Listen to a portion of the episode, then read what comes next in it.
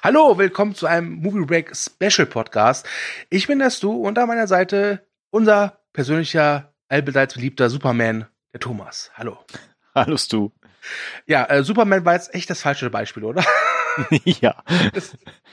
Wir reden über das Marvel Cinematic Universe, kurz MCU, und äh, wir möchten einen Blick zurückwerfen, denn mit Avengers Endgame ist jetzt das große Finale angelaufen in den Kinos. Und nein, wir werden nicht aus dem Film spoilern. Also seid beruhigt. Wir werden alle Marvel-Filme bestimmt irgendwie mal erwähnen und auch gewiss spoilern, aber nicht Endgame. Ja, also da keine Sorge. Wir werfen einen Blick zurück und ja, vielleicht sollten wir zuerst mal eine Frage klären, wie wir persönlich zum MCU stehen. Und deswegen, Thomas, wie stehst du zum MCU? ähm, ich muss mich da gleich outen. Ich bin totaler Fanboy äh, von Comics ja sowieso, also nicht nur äh, Marvel, sondern vor allen Dingen auch DC Comics. Ich habe hier eine riesen Batman-Sammlung zu Hause, aber ich mag auch sehr gerne Marvel. Bin aber sehr spät erst dazu gekommen, in diese Comicwelt einzusteigen. Wenn ich jetzt zurückrechne, so ungefähr zehn Jahre. Also tatsächlich auch so mit Beginn der äh, Marvel Cinematic Universe. Und habe dann so nach und nach auch viele, viele, viele Figuren des Marvel-Universums kennengelernt, also auf Comic-Seite. Und fand das dann einfach großartig, das gleichzeitig auf Kino und nachher auch TV-Ebene ebenfalls mitzuerleben und das Wachsen zu sehen. Das war sehr schön. Mhm. Ja, wie stehe ich zum MCU? Ähm, ich sehe das MCU durchaus kritisch. Es gibt ein paar Sachen, die gefallen mir nicht. Da kommen wir dann vielleicht gleich noch zu. Uh. ja. Ähm, es gibt aber, also es gibt ein paar Filme, die mir nicht so gefallen, aber ich glaube, es gibt keinen Film, wo ich wirklich sage, die finde ich richtig, richtig schlecht. Ich glaube, das gibt es nicht. Ja, das so viel zum MCU. Ach ja, und Comics, ja, ich habe als Kind mal Asterix gelesen. Wenn wir aber den, äh, den Startpunkt auswählen müssten beim MCU, dann ist das relativ klar. Und der mhm. Startpunkt war äh, Iron Man, der in Deutschland am 1. Mai 2008 gestartet ist. Ähm, und ich glaube, ich glaube, ich übertreibe nicht, wenn, wenn wir, wenn, wenn ich sage, mit diesem Erfolg hat damals keiner gerechnet.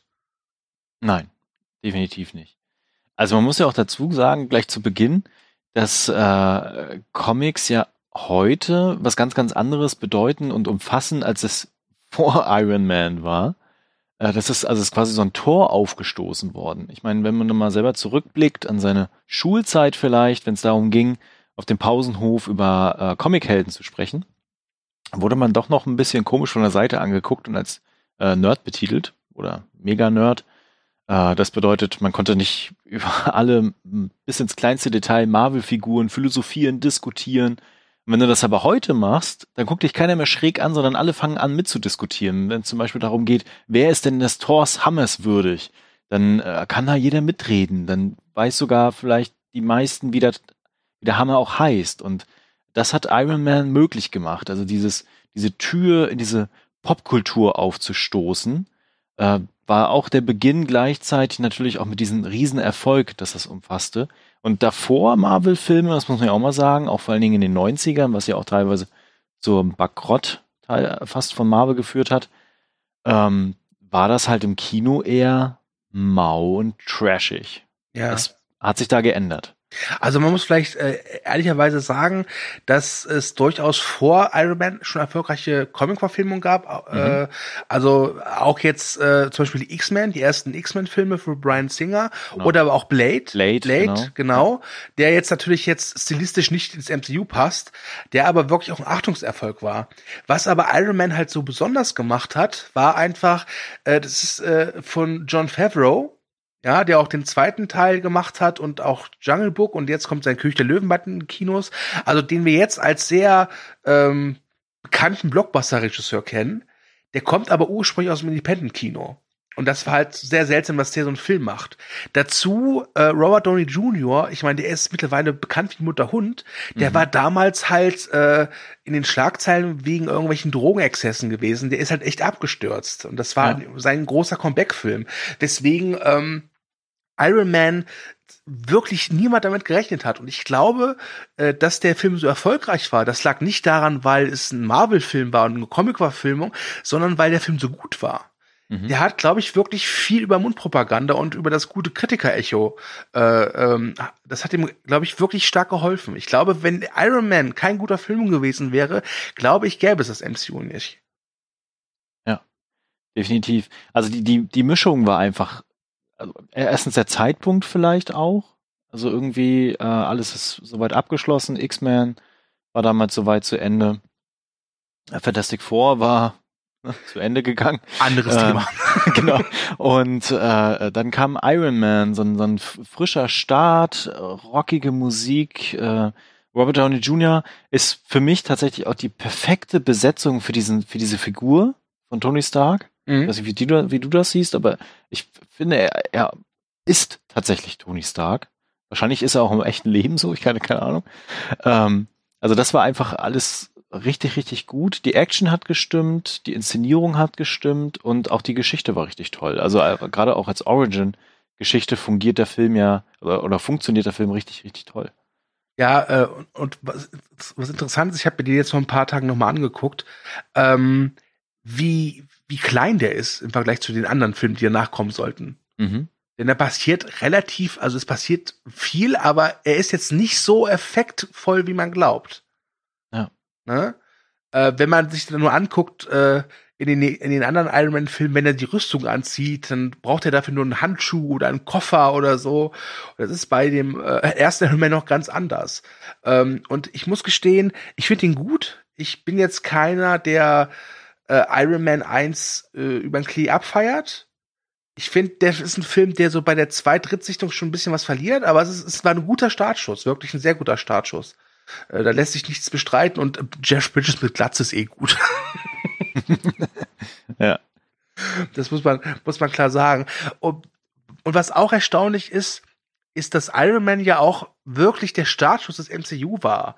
Mhm. Wobei man auch davon ganz klar sagen muss, ich glaube, dass diese Abspannszene mit Samuel L. Jackson, die es da gab, das war, glaube ich, echt nur so ein kleiner Gag. Ich glaube, das war so ein Gefallen für Comic-Fans.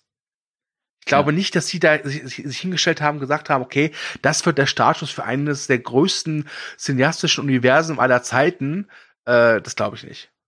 Naja, ich glaube schon, dass es dafür Pläne gab, beziehungsweise Ideen gab, vor allen Dingen von Kevin Feige, Feige, ich weiß aber noch nicht, wie der ausgesprochen Feige, glaube ich, ja. Ähm, der schon die Idee davon hatte, was möglich ist. Also tatsächlich, was man in diesem Universum erzählen kann. Letztendlich muss ich dir aber auch recht geben. Ich glaube, die haben das eingebaut und haben dann gedacht, so, wir gucken mal, was passiert. Und wenn man sich so die ersten Filme auch anguckt, die dann quasi veröffentlicht worden sind und wie lange es dann auch gedauert hat, bis dann weitere Figuren in das MCU ja kamen, mhm. ist ja auch ein bisschen Zeit vergangen. Also es ja. ist jetzt nicht so gewesen, dass sie sofort dann, äh, also 2008 kam er, dass sie dann sofort 2009 zwei weitere Filme rausgehauen haben und dann 2010 dann nochmal drei Filme. Das ist ja alles erst so nach und nach gekommen dann. Ja, also ähm, es ist es ist vor allem Nee, anders gesagt, es, es ist erstaunlich, wie wichtig Iron Man für das MCU ist. Ja. Nicht nur, weil er eben der einer der Anführer der Avengers ist. Wenn man sich mal anguckt, diese MCU-Filme, äh, im selben Jahr wie Iron Man kam halt der unglaubliche Hulk mit Edward mhm. Norton. Der hat äh, nur die Hälfte von Iron Man eingespielt, ja. Er hatte aber auch diese Abspannszene, wo halt äh, Robert Downey Jr. kurz auftrat, ja. Ähm, und nach der unglaubliche Hulk hätte, glaube ich, also das ist kein Film, auf den du ein Franchise aufbaust. Genau. Ne? Und dann hat es halt erst noch knapp zwei Jahre gedauert. Am 6. Mai 2010 kam nämlich in Deutschland Iron Man 2 in die Kinos. Und ich hatte, und ich glaube, erst mit dem Erfolg war irgendwie klar, okay, da kommt was auf uns zu. Ja. Also ich glaube tatsächlich, dass das MCU wirklich auf den ersten beiden Iron Man-Filmen steht. Iron Man 2 von der Qualität her, da kann man drüber streiten, ganz bestimmt. Ja, ist für mich auch einer der schwächsten äh, MCU-Filme. Aber nichtsdestotrotz, der war ein Hype da, als der damals ins Kino kam. Genau. Also du musst ja auch erstmal in eine Marke Vertrauen setzen. Ja. Du musst sie quasi erstmal etablieren und das muss Vertrauen da sein. Und wenn das Vertrauen nachher da ist, und das haben wir heute, ähm, dann kommen die Leute auch und konsumieren das. Ne? Und das musstest du erstmal etablieren. Ich glaube, wäre äh, nur Iron Man und dann der unglaubliche Hulk und hätten sie danach gleich versucht, Thor oder Captain America reinzubringen oder vielleicht noch eine gänzlich andere Figur, gleich danach mit der Qualität, sagen wir mal, von der unglaubliche Hulk, ähm, dann wäre es gescheitert, wie ja. wir es ja beim ähm, DC-Universum sehen. Ja, ja. Es gibt, das kann man auch erwähnen, äh, der Erfolg des MCUs hat dazu geführt, dass gefühlt jedes Studio sein eigenes Cinematic Universe aufgebaut hat. Das ja. ist, äh, also bei DC ist das immer so ein Hit and Miss. Ja, also jetzt zum Beispiel Shazam oder Aquaman sind halt sehr erfolgreich und auch sehr gut gewesen oder Wonder Woman. Äh, über andere Filme schweigen wir mal besser. ähm, aber ich glaube, der größte Verlierer ist, glaube ich, echt Universal mit ihrem Dark Universe gewesen, oder? Mhm, das war, ja. das war ja so Dead by Dead on Arrival, so Totgeburt. Aber sie haben noch nicht aufgegeben, sie wollen immer noch weitermachen. Ja, ja, gut. äh, ja, vielleicht wird das ja noch mal was. Äh, ja. und, und wir haben das Conjuring-Universum, wobei die ja nicht auftreten als Geister-Avengers und irgendwie Leute umbringen. Ja, das stimmt, das stimmt. Aber es ist auch ein cineastisches Universum, ne? Mhm. Also auch dieses, dieser, dieser Begriff Universum. Ja, ja, das ja, ist gänzlich neu, ja. Ja. Also vielleicht nicht so neu, also es gab es ja schon mal an, an einer anderen Stelle, aber viel, viel kleiner. Ja, das, das war. Naja, gut, Iron Man 2 kam im Mai 2010 und dann hat es noch mal ein Jahr gedauert, fast genau ein Jahr, bis mhm. dann Thor in die Kinos kam. Ja. Mhm. Und da war auch die Überraschung, Kenneth Brenner Regie, also ein Darsteller, Schrägstrich Regisseur, der eher so für Shakespeare-Stoffe bekannt ist, mhm. was man dem Film durchaus ansieht. Und Thor war durchaus auch äh, Erfolg mit 450 Millionen US-Dollar im globalen Box-Office. Ähm, übrigens ein Film, den ich sehr schätze tatsächlich. Also er hat seine Macken, aber ich mag ihn ganz gerne. Ja. Und ich weiß noch, bei Thor, da gibt's ja auch Hawkeye wird eingeführt, so ganz nebenbei. Ähm, und bei Tour war wirklich so, wo ich dachte, okay, es wird ernst. Da kommt wirklich dieser, dieser, dieser, dieser ominöse Superfilm auf uns zu, wo sie halt die ganzen Helden vereinigen werden. Ging es dir da ähnlich oder war das bei dir schon bei Iron Man 2 so, dass du da dich freudig äh, gespannt warst auf Avengers?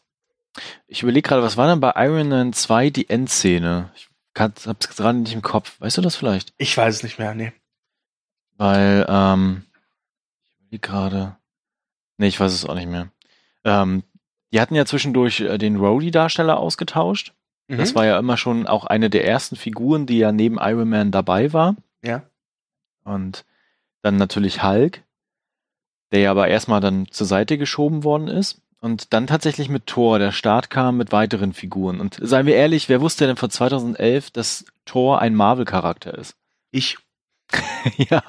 Ich, ich, hab, ich wusste, ungelogen, ich, ich kannte Iron Man nicht, aber ich kannte Thor und Captain America durch so äh, Trickfilmserien meiner Kindheit. Ah, okay. Aber die meisten konnten damit halt eher nichts an. Also ich glaube, Captain America schon eher, aber nicht, nicht, was es bedeutet oder wo die Figur herkommt, ne?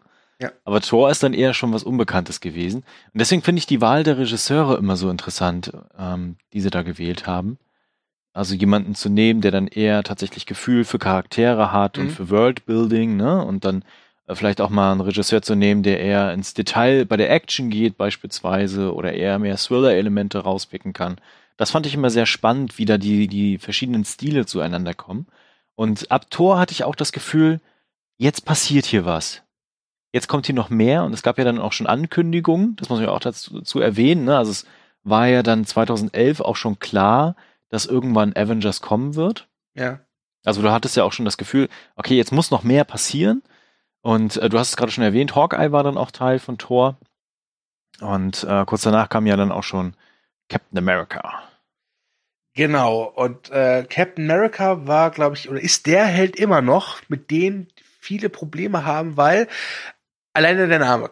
Du hörst den Namen Captain America und du denkst dir halt so, oh, was für eine Patriotenscheiße. Genau. Ja, das ist ja auch der Grund, warum die Captain America-Filme, glaube ich, alle in Deutschland anders heißen. Also Winter Soldier, der zweite Teil, heißt bei uns ja, glaube ich, Return of the First Avenger. Mhm. Ähm, und Captain America war auch tatsächlich, äh, also er war erfolgreich mit globalen ähm, Einspielergebnis von 370 Millionen US-Dollar. Aber zum Vergleich, Thor hat äh, fast 100 Millionen mehr geschafft. Ja.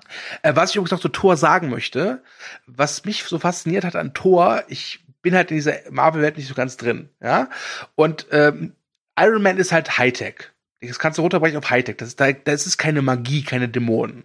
Mhm. Und dann hast du halt plötzlich diese Figur Thor, wo halt es gang und gäbe ist, dass da gezaubert wird, dass es da Riesenmonster gibt. Und das fand ich sehr faszinierend. Ja. Weil das, das, das ist so diese ähm, Agenda, äh, scheiß drauf, ob das passt oder nicht, wir machen es jetzt einfach. Mhm. Das hat mir gefallen. Das wollte Also ich wie gesagt, Thor fand ich, also Thor fand ich wirklich richtig gut, Mhm. weil ich die Figur von Thor auch so mochte, weil er äh, aus einer anderen Welt einfach kommt und auf die Erde und es gibt diese eine Szene, wo er dann äh, Bi- Bier trinkt oder trinkt er Milch? Bier, ne? äh, äh, Kaffee. Kaffee Kaffee. und äh, seinen Kaffeebecher auf den Boden schmettert und Ja. ruft, mehr davon. Ja. Und äh, das war wirklich eine großartige Szene und davon gibt's ja mehrere im Tor. Also, ja, ja. man kann auch Brauch- viel kritisieren an dem Film, ja. Achso, ich finde die Szene so schön, wo er diesen, diesen äh, Pet Store geht und sagt, ich brauche ein Ross. Äh, Genau. verkaufen Hunde und Katzen. Da gebt mir einen, das groß genug drauf, um zu reiten. Ja, ja. Das sind alles so großartige Szenen, äh, wo das MCU, also bei Iron Man ja sowieso schon, aber auch wirklich ein tolles Gefühl für Humor entwickelt hat. Ja. Und ähm, dann kam Captain America. Und das ist für mich einer der schlechtesten Marvel-Filme, wenn nicht sogar der schlechteste Marvel-Film. Okay. Ähm, weil ich den feige finde, diesen Film. Warum? Weil ähm, du hast halt diese Figur Captain America, ja, Mhm. wo viele tatsächlich auch Vorurteile haben und auch hatten. Und was machen sie? Sie gehen in diese Origin Story tatsächlich äh, in der, ähm, es ist natürlich auch konsequent in der, in der Zeit zurück, wie er halt entstanden ist, ne? wie er zum Supersoldaten geworden ist mit der Technik. Und das Einzige, was er dann macht, ist im Zweiten Weltkrieg äh, so super stylischen Hydra-Nazis hinterher zu kämpfen, ohne dass er jemals Kontakt mit der realen Welt hat. Weißt du, was ich Mhm. meine? Ja. Also es gibt ja dann auch diese, diese Zwischenschnitte, wo er diese ganzen Hydra-Stützpunkte platt macht und Mhm. zwischendurch kommen mal tatsächlich dann äh, Nazi-Offiziere, aber nur ganz kurz und die werden dann auch vaporisiert und sind dann weg. Und der Rest der Zeit ist halt nur dieses eigene Hydra-Universum, wo er sich bewegt. Ja. Und ich fand es immer viel, viel spannender, was passiert, wenn Captain America zum einen mit der normalen Welt agiert und zum anderen in der heutigen Welt. Und das haben sie ja nachher dann auch gemacht, Mhm. in der heutigen Welt dann mit der heutigen Politik konfrontiert wird. Ja. Äh, es ist interessant, weil ich tatsächlich Captain America The First Avenger sehr, sehr schätze. Ja.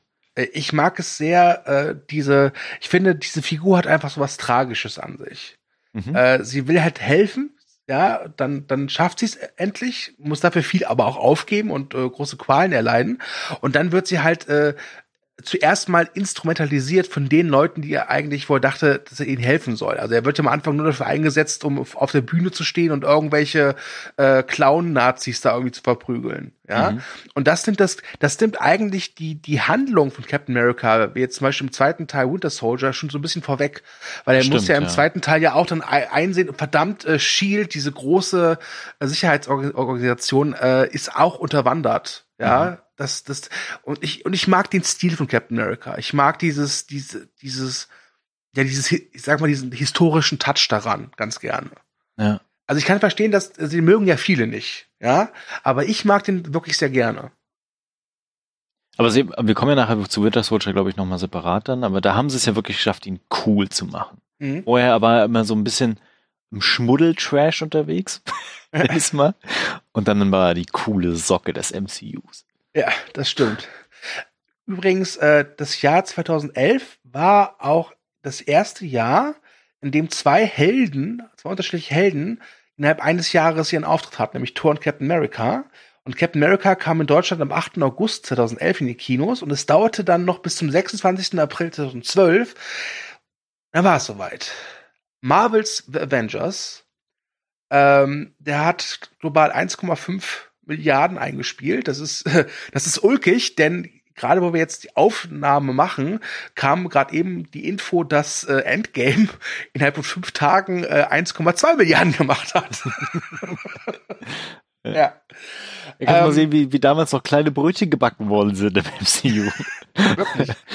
ähm, ja, Marvels äh, The Avengers. Äh, ich sag's ehrlich, es ist der Film hat ein bisschen Federn gelassen, aber ich halte ihn immer noch für einen ganz wunderbaren Unterhaltungsblockbuster.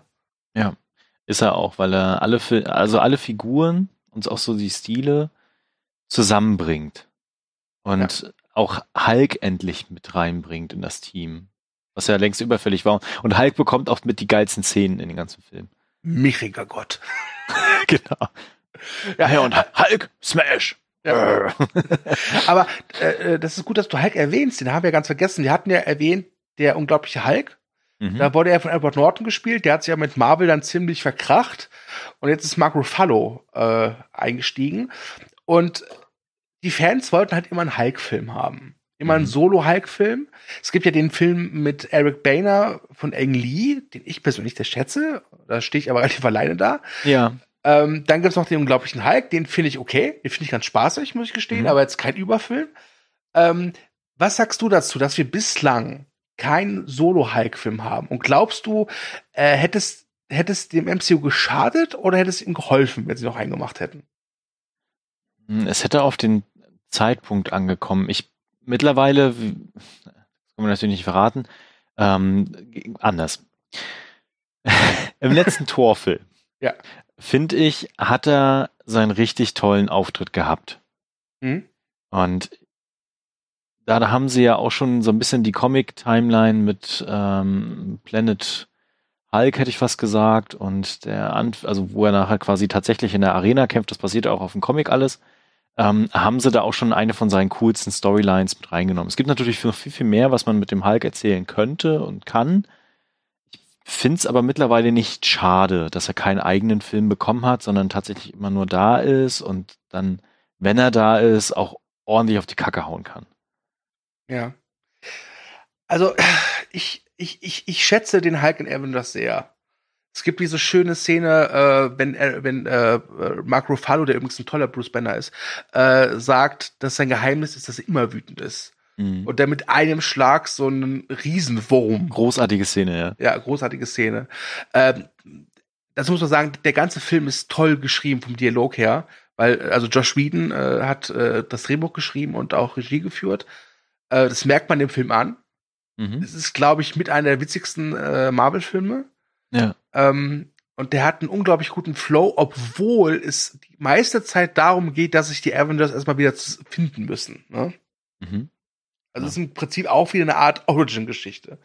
Und seien wir aber, ehrlich, das MCU strotzt geradezu vor Origin-Geschichten. Ja, aber es passt ja auch, ne? Also sie müssen ja, man hätte natürlich auch einfach alle Figuren zusammenbringen können und sagen, ey, ihr seid jetzt die Avengers, oh, voll cool. Ja. Ähm, aber es musste ja was, was sein, wo sie das Gefühl haben, okay, jetzt müssen wir uns tatsächlich auch zusammentun. Ansonsten schaffen wir es auch nicht, wenn wir alleine sind. Ja. Und da fand ich das richtig toll und auch gut gemacht. Und wie du schon gesagt hast, der Humor ist einfach großartig bis hin zur Szene, wir haben einen Hulk. das ist einfach toll. Ja. Ähm, ja, das war Avengers. Das war das Ende der Phase 1. Und ich wusste erst damals, dass die das aufteilen wollen in Phasen. Das wusste ich bis dahin auch nicht. Das hatte ja. ich dann auch erst kennengelernt, ja. ja. Und Phase 2 beginnt gleich mit dem nächsten Kracher. Iron Man 3, der kam am 1. Mai 2013, so gut ein Jahr nach Avengers in die Kinos. Mhm. Natürlich wieder mit Robert Downey Jr., diesmal aber Regie äh, Shane Black. Äh, übrigens kleiner Fun Fact, Shane Black hat beim ersten Iron Man als äh, Skriptdoktor gearbeitet. Und dieser bekannte Satz zum Schluss, ich bin Iron Man, die Idee kommt von ihm. Ja. ja? Die ist ja wirklich ikonisch für die Reihe geworden. Vor allem ist es dieser eine Satz, der, der, der beschreibt halt diese Figur Tony Stark perfekt. Brauchst du diesen stimmt. einen Satz und du weißt genau, woran du bist bei Tony Stark. Mhm. Ja. Und äh, Iron Man 3 ist in der Hinsicht interessant, weil das Marvel-Universum, ich fand bis dahin immer eine relativ konstante Kohärenz hatte. Und mit Iron Man 3 fand ich, wurde das ein bisschen gebrochen, weil da haben sie versucht, äh, den, einen gewissen Vorfall aus Marvel's Avengers, nämlich Tonys Flug ins Weltall, äh, so ein bisschen ähm, zu benutzen, um so eine dramaturgische Komponente einzubringen, dass er so Panikanfälle hat oder so. Mhm. Und das wird ja gar nicht mehr beleuchtet. Und Shane Black wollte ja eigentlich äh, in dem Film auf äh, Tony Starks Alkoholismus anspielen. Und Marvel hat ihn das nicht gelassen, weil Marvel oder die Marvel Studios bzw. Disney sind ja schon ein relativ sauberes Studio. Mhm. Und ich finde, Iron Man ist so für mich der erste kohärente Bruch. Geht es dir da ähnlich? Ähm, ja, und ich, also es gibt ja tatsächlich viele, viele würde ich nicht sagen, aber es gibt viele, die sich daran stören, ähm, an dem Film, weil er Iron Man ja den Anzug wegnimmt und Ja. versucht äh, auf, auf, die, auf die menschliche Seite, also auf, auf Tony Stark mehr zu setzen. Ne? Und das mochte ich aber total. Und ich finde auch, dass er diese Thematik aufgreift mit Medienmanipulation und quasi Terrorismus und natürlich auch äh, der Kritik an einer gewissen Wissenschaft. Mhm. Das ist da ja alles drin. Fand ich immer sehr ansprechend. Viele Comic-Jünger, nenne ich es mal. Ähm, ich kannte den Mandarin davor vorher nicht. Hab dann nur gelesen gehabt, dass er einer seiner größten Widersacher ist. Daran haben sich ja viele gestört, dass er so zur Witzfigur gemacht worden ist. Mhm. Ähm, muss aber dazu sagen, ich hatte echt Spaß an dem Film. Ich fand auch das konsequent, dass er dann am Ende seine ganzen Anzüge zerstört. Also auch mal vielleicht in seinem Kopf so eine Art Tabula Rasa macht, ne? Mhm. Und äh, dieser, dieser, dieser Faden, der da gesponnen wird, diese Selbstzweifel, dieses Gefühl, machtlos zu sein, obwohl er ja Iron Man ist, obwohl er den Anzug hat, obwohl er KI entwickelt hat und sowas alles, ne? Und trotzdem das Gefühl zu haben, ich kann nicht meine Liebsten schützen, ich kann die Erde nicht schützen. Diese Storyline bringen sie ja dann auch weiter Mhm. im MCU. Und das fand ich wirklich toll. Ja. Was ich schade fand, war äh, Guy Pierce als Schurke. Das war mit einer der blödesten Schurken, die ich kenne. Ja, das stimmt. Weil Tony Stark hat mich mal versetzt. Jetzt will ich die Welt zerstören. Genau. Ich stand da einsam auf dem, auf dem Dach rum. Ja. Keiner wollte mich. Aber weißt du, was der größte What the fuck-Moment? Also, nein, anders gesagt, ich finde, Iron Man 3 hatte für mich den größten What the fuck-Moment im gesamten MCU. Ja, jetzt bin ich gespannt. Ja. Folgende Geschichte. Ich treffe mich mit Freunden zur Preview, ja, also am Vortagabend äh, des Starttages. Wir gehen ins Kino, ja. Das Kino ist irgendwie sauleer, weil am gleichen Tag irgendwie ein Fußballspiel ist. Keine Ahnung, was da war. Und der Film fängt an. Und das erste, was du hörst, ist Eiffel 65 in Blue. ja. Das hat mich irritiert, weil Iron Man ja sonst immer hier ECDC und so ein Zeug war. Aber ich hab's abgefeiert. Ich hab's echt abgefeiert, ja. Und äh, auch wenn Iron Man 3 viele, ja, hatte Hater, aber viele Leute, die ihn nicht so mögen, hat der Film 1,2 Milliarden eingespielt. Mhm. Ja, das ist fast so viel wie Avengers. Das ist, das ist deutliche Marke. Genau, daran merkt man, glaube ich, dass äh, Iron Man auch so eine beliebte Figur geworden ist. Wenn man sich so alleine mal die Zahlen anguckt, wie sie sich geste- gesteigert haben im Laufe von eins, zwei und drei und Ja. im Laufe von ähm, fünf Jahren. Das ist ja auch eine beachtliche Leistung. Nichtsdestotrotz haben sie aber auch gesehen, dass sie nicht ewig so weitermachen können, dass sie nicht Iron Man 4, Iron Man 5, also immer auf Iron Man setzen können. Ja, Deswegen gab es ja lange dann auch Diskussionen darüber, ob ein vierter Teil kommt. Und bisher ist ja nichts passiert. ähm, Iron Man ist ja oder war zu dem Zeitpunkt halt das Aushängeschild des MCUs. Genau. Da hat auch dann Thor Dark Kingdom nichts geändert. Den können wir gleich, also das ist, die können wir eigentlich, müssen wir über Dark Kingdom reden? Ich glaube nicht.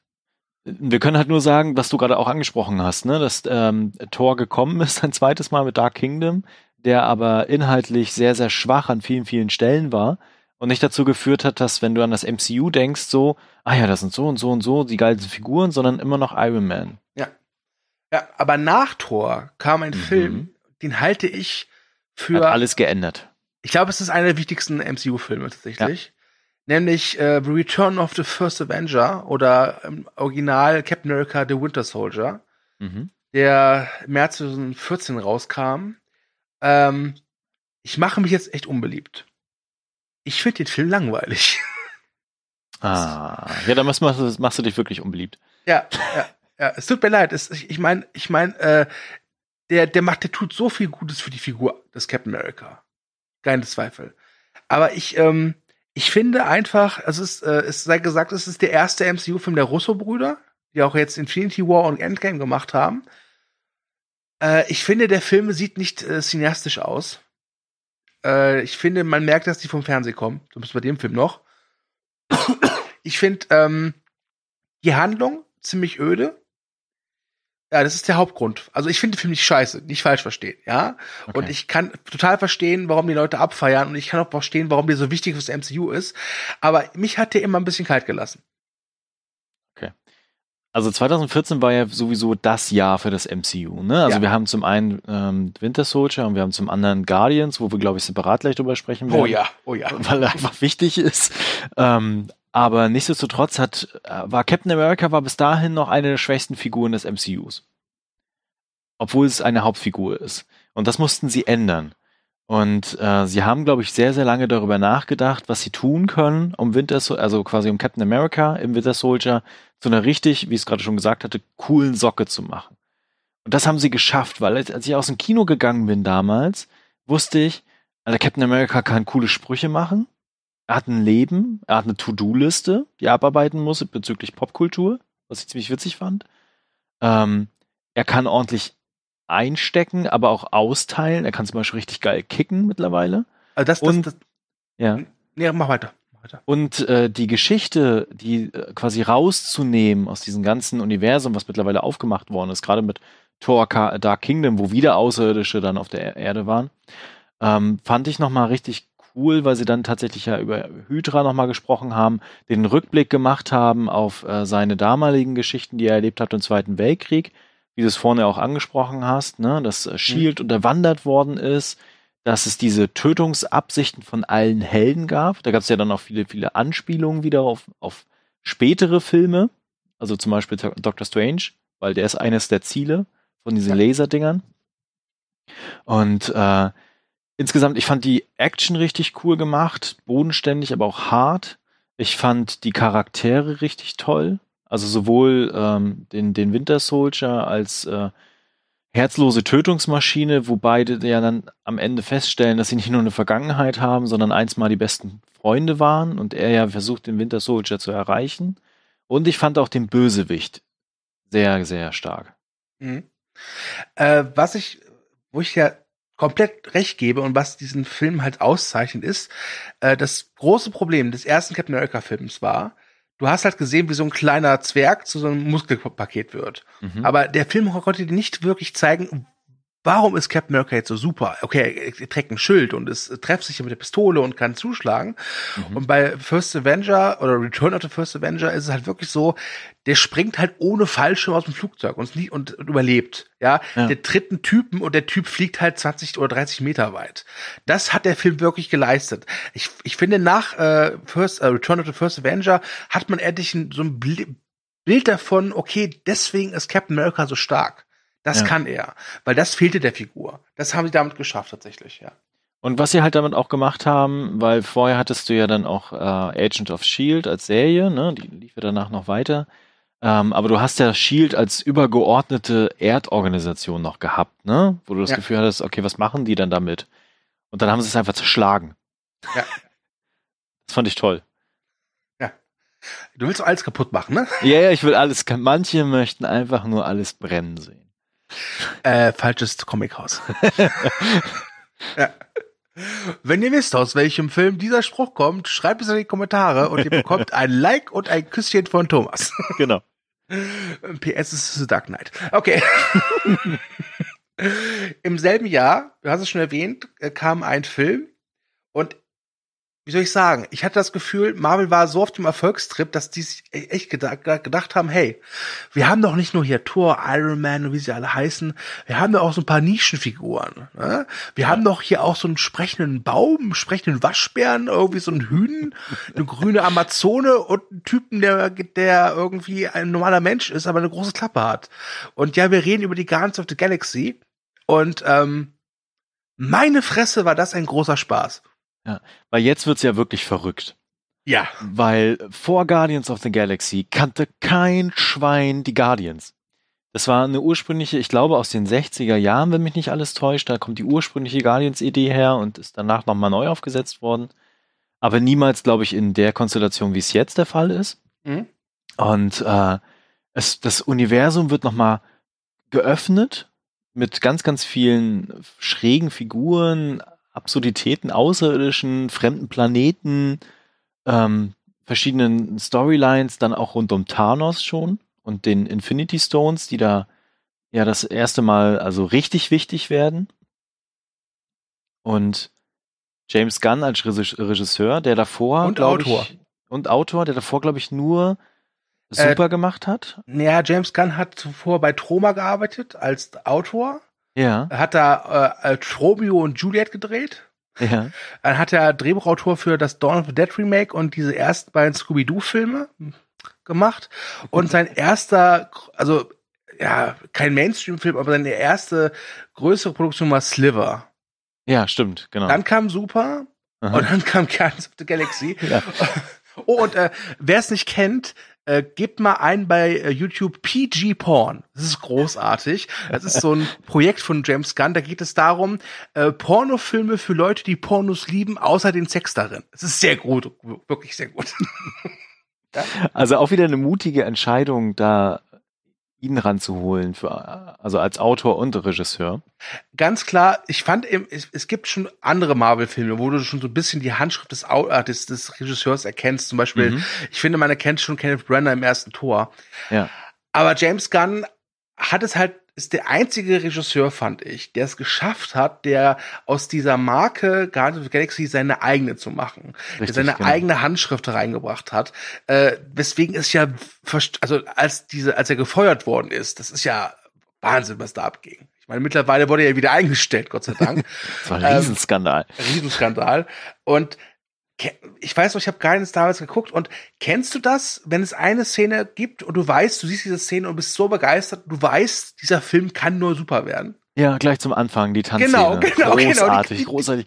Genau, ja. als, als, als ich die irgendwie geguckt habe im Kino, ich habe alle Marvel-Filme im Kino geguckt, ja. ich habe sofort gefeiert. Ich war so, ich, das war so ein Glücksgefühl. Ich weiß gar nicht, wie ich das beschreiben soll. Ja.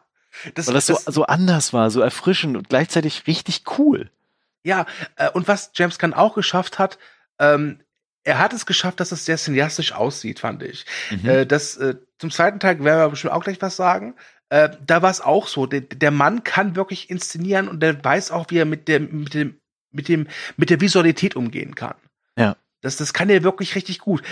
Okay, sagen wir ehrlich, Guardians of the Galaxy hat auch so seine Fehler. Also Guardians of the Galaxy hat einen Fehler, den die meisten Marvel-Filme haben. Er hat einen scheiß Schurken. Ja, genau. Ja, und mit den Schurken, ja, da können wir, können wir gleich nochmal drauf, drauf eingehen.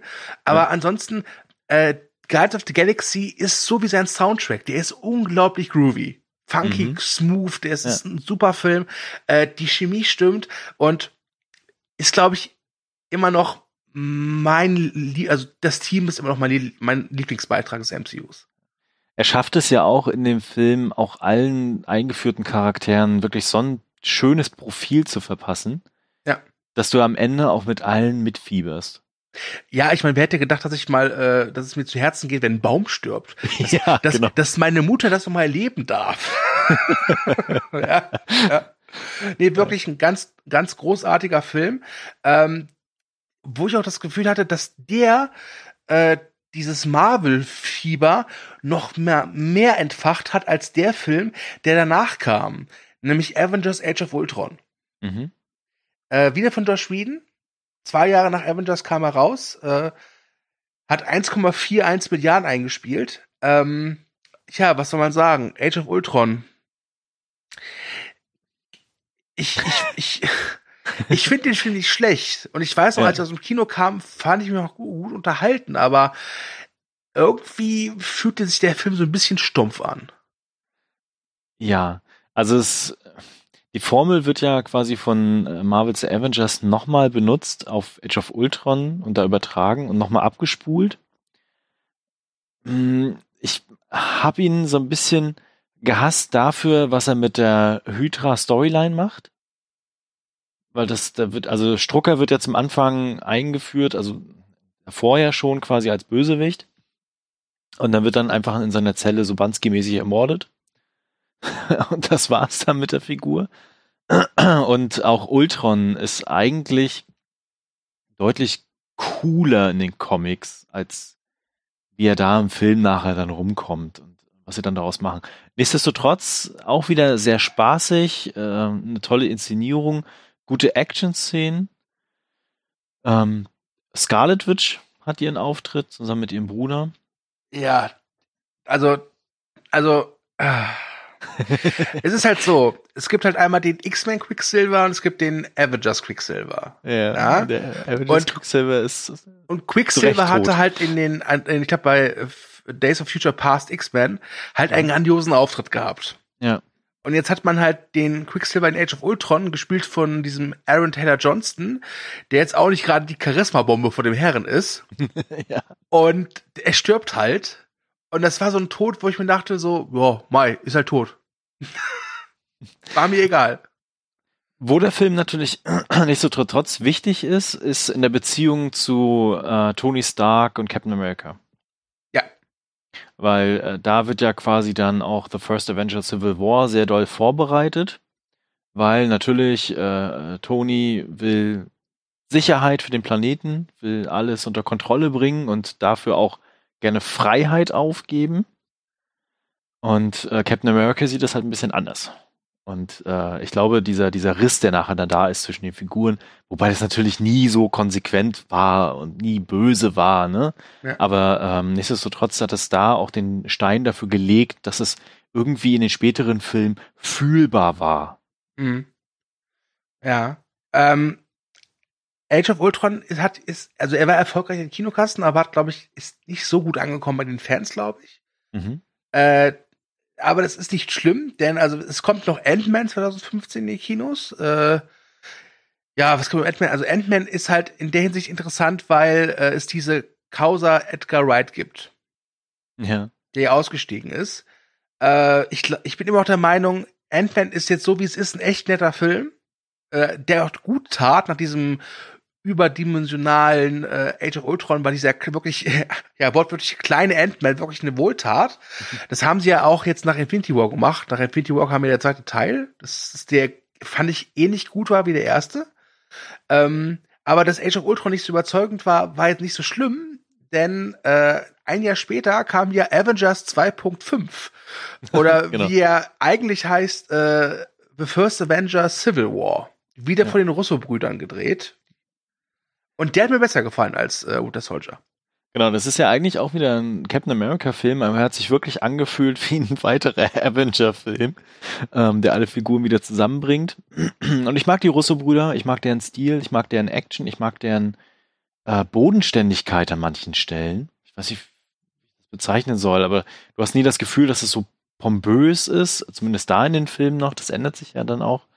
Ähm, man kann natürlich diese Flughafenszene mögen oder nicht mögen. Manche sagen ja so, boah, ja, rennen da so ein bisschen in Deutschland am Flughafen rum.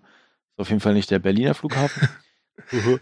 ähm, genau, aber äh, nichtsdestotrotz hatte ich da meinen Spaß dran. Der Bösewicht war irgendwie nahbar und realistisch. Also du hattest das, also dieses, dieses Rachegefühl war irgendwie mhm. da und konntest. Das war mein zweitliebster Bösewicht. Ja, ich, ich, also ich wurde da auch mitgenommen und konnte dann noch mitfiebern.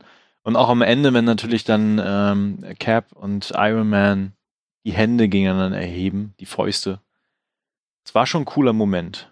Wobei, was ich dem Film übergenommen habe, Marvel hat halt in der Werbekampagne so drauf gepocht, so, ja, es wird tragisch enden und oh, es ja, wird, Opfer wird es geben.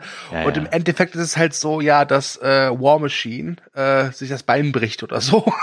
Ja, genau. Ne? Naja bisschen mehr war es schon beim War Machine als das Bein, aber äh, mehr ist halt nicht passiert. Und wenn du dann aber weißt, was in der Comic-Vorlage in Civil War passiert, wer da tatsächlich drauf geht und wie was passiert, dann ist es natürlich sehr seicht. Ne? Ja, das stimmt. Aber auch unterhaltsam. ja, äh, sehr seicht äh, passt übrigens auch zu dem zweiten Marvel-Film des Jahres 2016. Wir sind also jetzt in der Zeit angekommen, wo Marvel im Jahr zwei Filme rausgehauen hat. Mhm. Immer so äh, April, Mai und halt Oktober. Und das war Doctor Strange mit Benedict Cumberbatch als Dr. Seltsam oder wie er lernte, die Bombe zu lieben oder so ähnlich. ähm, ich sag's frei raus, ist, glaube ich, insgeheim für mich der mit einer der schwächsten Marvel-Filme. Ich mag, ich, ich, ich ich finde einfach, das ist Iron Man in Magic. Und mir reicht Magic. ein Iron Man, ja. Ähm, ich mag Doctor Strange als Figur aus den Comics sehr gerne. Und ich mag auch Benedict Cumberbatch und ich mag ihn auch als Doctor Strange. Er hat sein volles Potenzial noch nicht gefunden. Das muss man auch dazu sagen. Also ich hoffe ja immer noch, also es ist ja ein zweiter Film angekündigt. Äh, ja, wieder von Scott Derrickson, äh, aber ja. es gibt, glaube ich, noch kein richtiges Startdatum. Genau. Was vor allem daran liegt, weil Benny Cumberbatch halt einen ziemlich vollen Terminkalender hat. Ja, was man ja an Sherlock auch sieht, ja. ja. Und ähm, ich, ich glaube, da kann er noch mal eine ordentliche Schippe draufpacken. Nichtsdestotrotz war das eher so, ja, es ist eine nette Origin-Story und ähm, es gibt ein paar Elemente, die ganz lustig sind. Er ist als Figur ziemlich interessant, finde ich zumindest. Aber was dann nachher alles abgespult wird und was passiert und die Action, was halt richtig cool ist, ist der, die Zeitreise-Thematik am Ende, die Zeitschleife. Also das, das war wirklich toll. Ja, ich muss gestehen, ich fand es auch sehr nett, dass er den, den Schurken hat am Schluss nicht wieder mit so einem Skybeam besiegt oder mit irgendeiner ja. Schlacht durch Hochhäuserschluchten, sondern halt wirklich mit einer, mit einer Idee, mit, mit, mhm. äh, mit einem Trick. Das fand ich wirklich gut. Äh, wie gesagt, ich, ich, ich finde Doctor Strange langweilig, weil ich die Figur langweilig finde, in der Tat. Und ich muss auch sagen, mittlerweile, also als Doctor Strange in die Kinos kam, war ich auch schon äh, dabei, dass ich auch sage, dass äh, ich Tony Stark, aka Iron Man, auch langweilig gefunden habe. Das, mhm. also der war mir da schon irgendwie auserzählt. Ja. Also ich war da schon wirklich der Captain America Fanboy, wobei Fanboy ist jetzt übertrieben, aber ich war Team Captain America. Team Cap, yeah. Yeah. USA. USA. ja. Am 27. April 2017 kam übrigens mein Geburtstag, kam der zweite Guardians-Film raus, den ich absolut liebe. Ich würde sogar so weit gehen sagen, das ist mein absoluter Lieblings-MCU-Film und ich weiß, dass viele das anders sehen. Wie stehst du zu dem Film? Ich sehe das auch anders. also für mich ist der erste Guardians besser als äh, Guardians of the Galaxy 2, mh, mm, weil ich so meine Probleme damit hatte, wie sie den Vater-Sohn-Konflikt nachher aufgezogen haben und wie der, wie das Finale inszeniert war. Nichtsdestotrotz gibt's diese richtig herzzerreißende Szene am Ende, also es geht ja, ach ja, also es geht ja in dem Film tatsächlich viel um It's not was, time was, to make a change. Genau. Just was macht relax. einem ja. Vater aus, ne? Also ja. das ist die Beziehung zwischen Vater und Sohn. Und das ist wirklich toll. Was ich auch gut finde, ist, dass sich da Nebula verändert. Mhm. Und das hat ja dann auch Effekte später. Die Inszenierung ist wieder an vielen, vielen Stellen richtig toll. Genau, aber nur wie halt sein, äh, sein Gehirn gekillt wird. Das fand ich eher so, naja. Aber es war lustig, weil Groove war wieder dabei. Ja, ich, äh, ich muss auch gestehen, ich habe jetzt gar nicht Teil 2 nur erwähnt, weil ich noch mal sagen wollte, wie gut er ist, weil eigentlich er jetzt nicht so wichtig ist.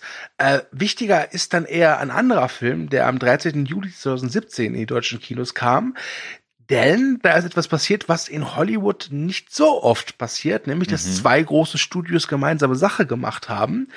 Äh, in dem Falle kam, glaube ich, äh, ja, war es von beiden an, ich, ich weiß gar nicht, wer den Anschluss gegeben hat. Wir reden auf jeden Fall über Spider-Man Homecoming und äh, zur kurzen Erklärung, die Rechte an Spider-Man liegen halt immer noch bei Sony, mhm. nicht bei Disney. Und Spider-Man ist halt einfach äh, der größte Marvel-Held, würde ich sagen, oder der bekannteste Marvel-Held. Ähm, deswegen musste jetzt Marvel und Sony gemeinsame Sachen machen. Sony hat die kreative Kontrolle. John Watts, der hat vorher Clown und den sehr guten Copcar gemacht, dreht, hat, hat, hat den Film gedreht, also inszeniert. Tom Holland war Spider-Man. Der Film war sehr erfolgreich mit 88 Millionen. Ähm, und ich fand, das war ein richtig schöner Spider-Man-Film. Das war genau der Spider-Man, den ich als Kind kennengelernt habe. Mhm. Es ist ja der dritte Start von Spider-Man im ja. Kino innerhalb von 15 Jahren. Ja. Und das muss man dazu erwähnen, weil der Film es trotzdem schafft, dass man sich wieder an diese Figur neu gewöhnt. Na, also, sie hätten natürlich wieder machen können mit, oh, Onkel Ben und aus großer Kraft wächst große Verantwortung und bla bla bla. Aber sie gehen einen ganz anderen Fokus und konzentrieren sich tatsächlich eher auf einen Spider-Man, der einen, einen, auch wirklich ein Teenager ist, der ein Sprücheklopfer ist, der noch nicht so angekommen ist in der Welt, ne? ich weiß gar nicht, wie ich das beschreiben soll, also der wirklich noch sehr naiv ist, ne, erstmal nochmal gucken muss, oh Gott, was passiert denn hier alles, ne, und wirklich sehr hippelig ist und das hat mir sehr gefallen. Es gibt durchaus Menschen, die das kritisieren, die das Gefühl haben, dass es kein richtiger Spider-Man-Film für die Figur selbst. Mhm. Ich sehe das aber anders und äh, gerade die Beziehung zwischen Spider-Man und Tony Stark als Vaterfigur äh, für ihn ist auch sehr, sehr toll und sehr charmant in dem Film. Wobei es schon seltsam war, wie sehr mit Iron Man geworben worden ist. Es gab ja, ja, ja, wirklich Poster und Teaser, wo man dachte, es ist ein neuer Iron Man-Film und kein Spider-Man. Das stimmt. Äh, was ich vergessen habe zu erwähnen, ist, dass Spider-Man jetzt schon in Civil War auftauchte. Ja, stimmt. Das haben wir vergessen zu erwähnen. Das war ja auch durchaus ein wichtiges Ereignis. Äh, was, was wichtig für Spider-Man Homecoming war, war, dass äh, es endlich mal auch wieder ein äh, Film war, mit einem richtig guten Schurken. Ja. Nämlich Michael Keaton als äh, Vulture oder Vulture. Mhm. Ähm, und die beste Szene meines Erachtens in Homecoming ist keine Szene, wo sich Spider-Man irgendwie äh, mit Bösen anlegt, sondern ein Gespräch in einem Auto. Ja, großartige Szene, wo er quasi herausfindet, wer Spider-Man ist. Und ich mag den Bösewicht auch, weil er sehr nachvollziehbar ist.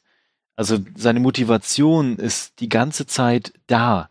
Also du hast niemals das Gefühl, wo, warum macht er denn das jetzt eigentlich, ne? Ja. Sondern du weißt, er will seiner Familie was bieten können, er will irgendwie am Leben bleiben in dieser, in dieser Wirtschaft, in diesem System, ne?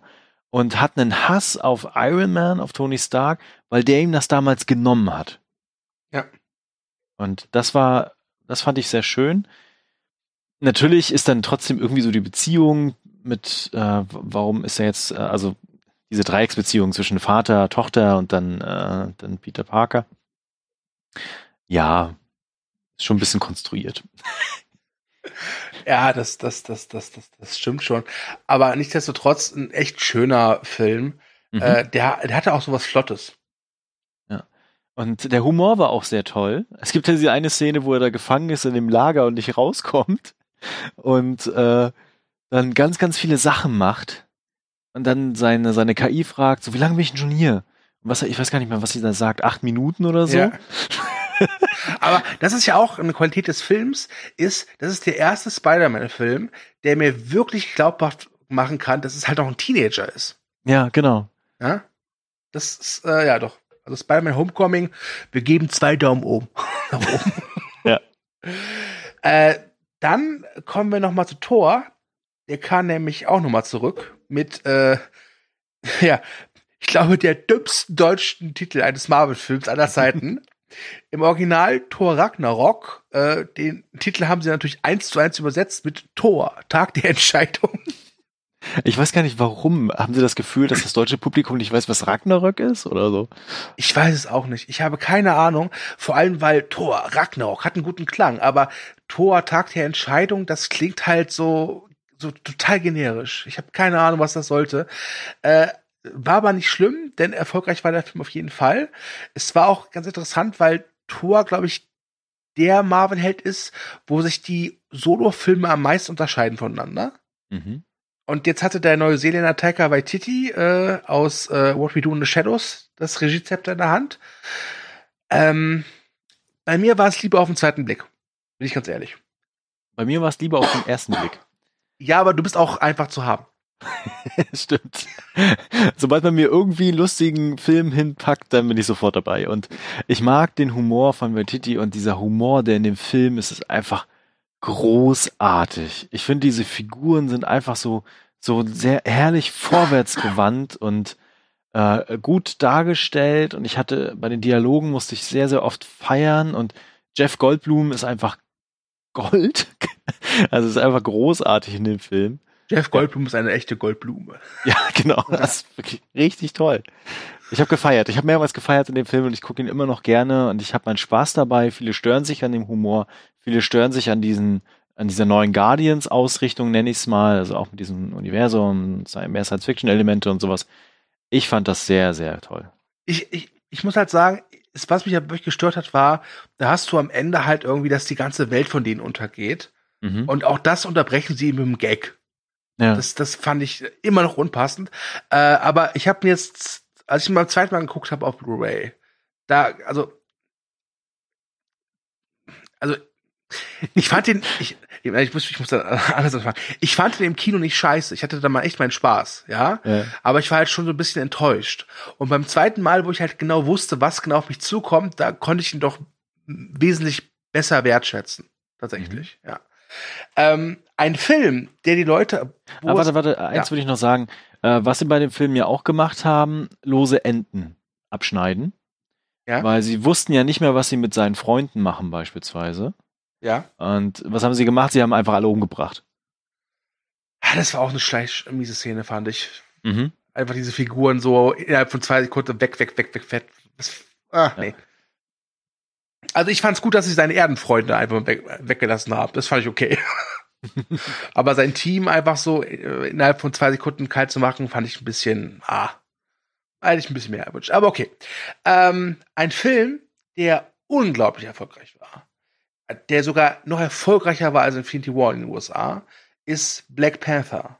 Mhm. Und ich glaube, es ist der Marvel-Film, über den wir neben den Infinity War und Endgame, glaube ich, mit am meisten diskutiert haben.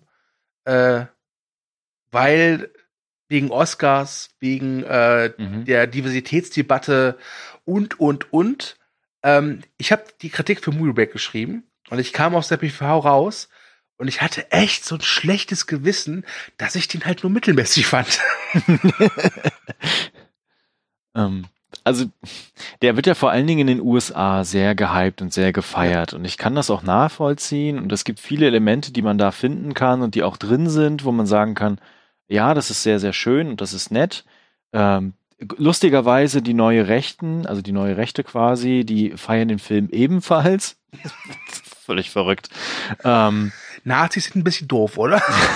ja, aber äh, ich habe den Film auch sehr, also nochmal angeguckt und im Detail nochmal auseinandergenommen und habe für mich entschieden, er ist tatsächlich das, was er ist, eher mittelmäßig. Ja. Weil ich hatte nie das Gefühl, dass die Action mich sehr mitnimmt. Ganz am Ende fand ich so sogar eher grotesk, weil die prügeln sich da auf dem Hügel, während in der Stadt alle weiter einkaufen gehen und sich denken ja. so, was machen die denn da oben? Was soll denn das?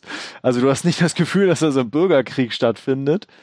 Und ähm, ich fand es schade, dass sie die, ach, wie heißt er denn, den ersten Bösewicht äh, von äh, Andy Serkis, einfach aus ja, den klar. Spielen, äh, genau, einfach aus den Spielen nehmen, weil ich den wirklich, also ich fand den besser. Hm. Sag jetzt nichts Falsches. Ja, ich weiß, du findest den Bösewicht toll. Es ähm, ist der beste Marvel-Bösewicht, Killmonger. Ja, ja, ich, ich Weil, weil, es tut mir leid, aber Andy Circus, nichts gegen Andy Circus, aber dem sein äh, Ulysses Claw, wie der heißt, ist halt einfach so, ein, so eine müde Joker-Kopie. Das ist einfach so, haha, ich bin ver verrückt, hahaha. Ja. Aber Killmonger, der hat halt wirklich eine Motivation. Und das ist, äh, das wird gut dargestellt. Ich kann den so verstehen. Es, ungelungen, das war, ich war 90 Prozent des Films auf der Seite des Bösen. ja. Weil, weil ich das so nachvollziehen konnte. Ähm, und ich fand, also natürlich, Andy Serkis als dieser Claw, das macht schon Spaß. Aber äh, Killmonger hat halt wirklich eine richtige Tiefe gehabt. Ja, und du kannst deswegen, mich jetzt, du kannst mich erzählen, dass Ulysses Claw eine Tiefe hat. Nein, hat er nicht. Also es gibt auch Elemente, die da eine, ja, die sind schon toll. Aber am Ende ist er trotzdem jemand, der da dann auf dem Thron sitzt und äh, versucht mit seinen Kumpels vom Grenzstamm und seinen Rhinozerossen da irgendwie die Welt mit Waffen zu beliefern und zu ermächtigen, äh, alle umzubringen. Ja. Hm. Hat mich nicht abgeholt. Ja, der Film hat mich auch nicht abgeholt. Äh, und äh, äh, ja, aber wir sollten jetzt kein Fass drauf aufmachen. Nein, nein. Weil nein. es tatsächlich so ist, dass ich glaube, bei unseren Usern Black Panther auch nicht so gut ankam. Was ich aber toll finde, ich mag Wakanda in den Comics schon immer und ich mag Wakanda in den Filmen, auch wenn sie äh, sich nicht entscheiden können, wie sie es darstellen wollen. Glaube ich zumindest. Und äh, ich mag diese, diese, also dieses, diese Technologie, die sie haben. Also es ja. wird ja dann auch in Infinity War sehr wichtig. Ähm, das ist halt wirklich toll. Okay. Ja, das ist äh, Infinity War. Was für eine tolle Überleitung. Ja. Denn nach Black Panther kam Infinity War, der weltweit 2,048 Milliarden eingespielt hat. Äh, ja. Sag du was zum Film. Warte. Hat man das gehört? ja. Wer es nicht gehört ähm, hat, Thomas hat geschnippt und genau, ich, ich bin jetzt äh, Übrigens war toll, als ich zu Endgame gegangen bin, ganz kurz, äh, war eine Beschreibung draußen äh, vom Inhalt und da stand dann, als Thanos die Hälfte der Menschheit weggeschnipst hat. Das fand ich sehr lustig. Ich kann nicht ähm, schnipsen. Selbst mein Sohn kann mittlerweile schnipsen. Ich, ich kann nicht schnipsen. Nee, deswegen wäre ich ein richtig mieser Thanos, glaube ich. Er sagt dann übrigens, mein Sohn sagt dann übrigens, er, er schnipselt immer. okay. ähm, genau, aber zu Infinity War ein hervorragender Blockbuster, der es schafft, nochmal wieder alle Figuren zusammenzubringen, einen guten Humor zu haben, wie ich finde, einen tollen Bösewicht, der auch am Zeitgeist mittlerweile wieder ist, wenn du manche Gesellschaftsdebatten dir anguckst. Ne? Also, mhm. dass die Welt in Gleichgericht zu bringen, indem halt die Bevölkerung reduziert wird. Es gibt immer mehr Stimmen, die das wieder fordern. Und ähm, gleichzeitig dann aber auch eine gute Action und natürlich das Ende. Und ich glaube, am Ende waren wirklich alle baff. Hm, nö, ich nicht. Außer du, du nicht, ich weiß, aber ich war am Ende baff. Auch wenn man das schon wusste, es wird irgendwie alles wieder rückgängig gemacht und irgendwas passiert dann und so, aber die, das, die Szene, als äh, quasi dann äh, Peter Parker als äh, Spider-Man gesagt hat zu Tony, ich fühle mich nicht so gut. Das war wirklich ergreifend. Das war schön. Äh, ja, ich, ich habe ihn jetzt eine Woche vor Endgame nochmal geguckt. Hat, also, hat mir bei der Zweitsichtung immer, also, noch schlecht. Also, ich fand bei der Erstsichtung fand ich ihn ganz gut. Und bei der Zweitsichtung fand ich ihn jetzt noch so geht so. Also, der hat mich nicht abgeholt. Der ist mir mhm. zu stumpf. Der ist mir vom Pacing her nicht gut genug. Äh, Thanos ist ein guter Bösewicht, aber, äh, nee, der hat mich echt nicht überzeugen können muss ich sagen. Äh, anders als Endgame. Ich, ich finde ja Endgame ganz stark. Ähm, aber über Endgame reden wir heute nicht. Nein. Ja. Äh, Infinity War ist ja. Es ist seltsam, wenn man jetzt hört, wie erfolgreich Endgame ist. Wenn man sich daran erinnert, wie, äh, habe ich jetzt Endgay gesagt? Endgeil, wolltest du, glaube ich, sagen. Ich habe jetzt Endgay, dachte ich, habe ich gesagt. Also Endschwul. okay. ja. Also Ed Gay, nein. äh, Infinity War war halt so erfolgreich. Und nur ein Jahr danach wiederholen die das oder toppen es noch. Denn ich glaube, Endgame wird ihn toppen. Mhm. Ja. Das ist schon, es ist, es ist beeindruckend, dass, dass sie das geschafft haben. Und sie haben sich ja auch irgendwie verdient. Andererseits ist es auch, macht es, beängstigt es mich ein bisschen. Welche, welche, welche Summen, über welche Summen wir da reden die das Marvel, die Marvel Studios gefühlt alle sechs Monate raushauen oder erwirtschaften. Ähm, denn Disney ist ja die Hand dahinter. Mhm. Äh, ich, es macht mir ein bisschen Sorge, wenn ich ehrlich bin. Ja, und es wird auch noch schwieriger, nenne ich es mal, wenn Disney Plus dann an den Start geht. Und aktuell sind ja wie viele Serien dazu angekündigt? Loki, Winter Soldier. Vier, glaube ich. Vier, ne? Ja. Genau. Und die natürlich alle auch wieder zusammenhängen und glaube ich auch wieder in die Filme übergehen werden. Und das macht, glaube ich, was mit diesem ganzen Universum auch. Und ähm, dann ist natürlich auch die Frage, was passiert in Phase 4, aber da sprechen wir dann irgendwann später in einem anderen Podcast drüber. Und ähm, geht es noch mehr? Also kann man da noch mehr machen? Ja. Ist ja tatsächlich die Frage.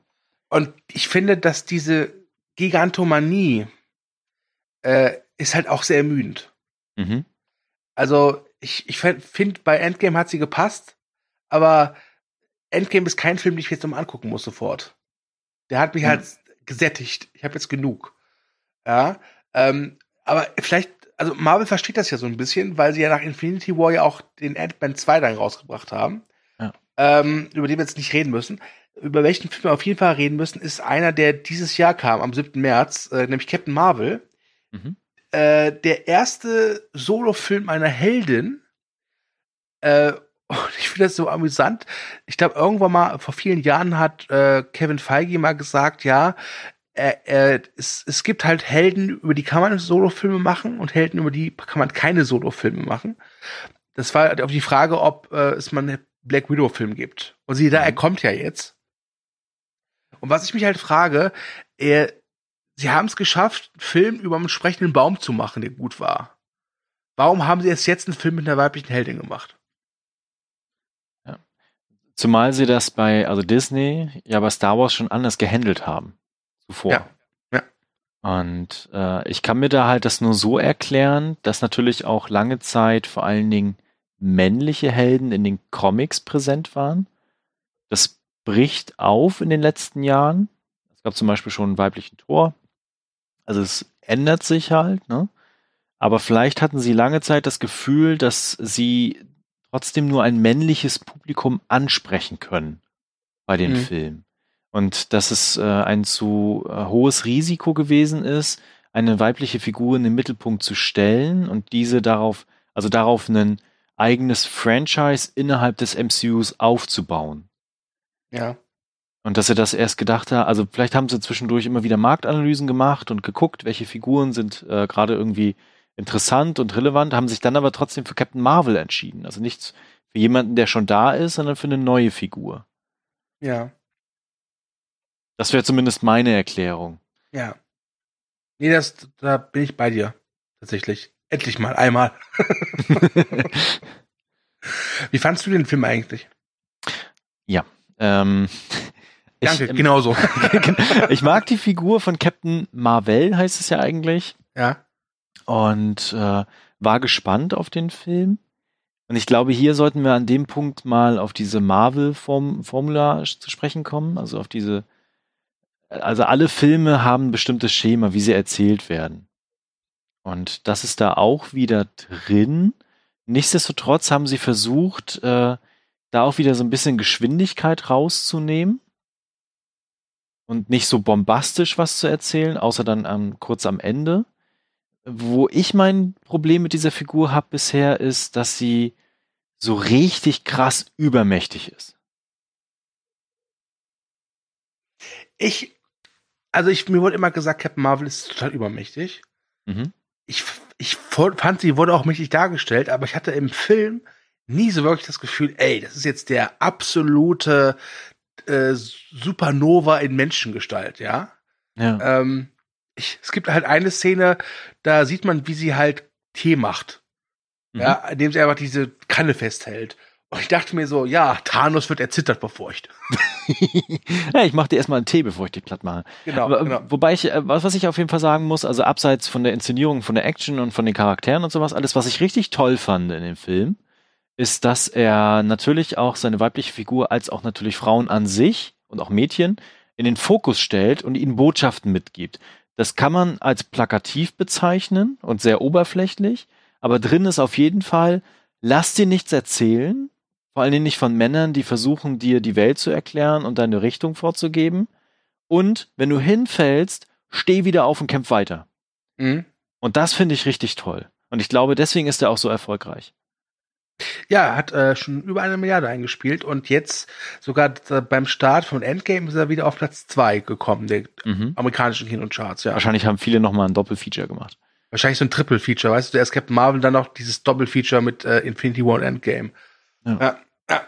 Das ist wahrscheinlich der Fall. Ja. Also ein MCU-Kilomarathon könnte mittlerweile tödlich enden. Ja, das stimmt.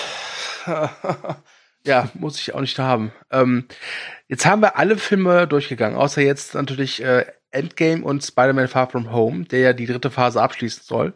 Mhm. Ähm, und die sind immer noch ultra erfolgreich. Jetzt gab es in der Historie der, des Kinos unglaublich viele Trends, ja. Und jeder Trend endet einmal. Ich, was glaubst du, wie lange wird noch dieser Superhelden-MCU-Trend äh, bestehen? Denn das ist jetzt kein kurzzeitiger Trend, das, ist, das mit, sollte mittlerweile klar sein, nach mhm. äh, elf Jahren. Genau, also man muss ja das auch noch ein bisschen weiter fassen. Also wir haben ja jetzt nicht nur zehn Jahre MCU, sondern auch davor gab es äh, Comic-Verfilmungen, die auch schon erfolgreich waren.